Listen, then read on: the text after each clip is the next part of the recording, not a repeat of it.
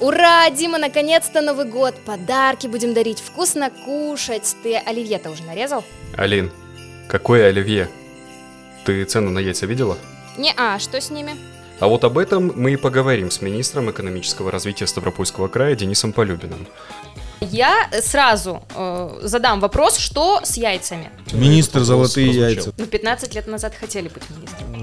Э, х- Хотел быть президентом. Ладно, наверное, Где он Типа, сегодня в будет. городе самая вкусная шаурма? Знаете? Рейд проводили? Главное, чтобы у всех все получалось. Об этом и не только в новогоднем выпуске подкаста «От Победы 26» «Подкат».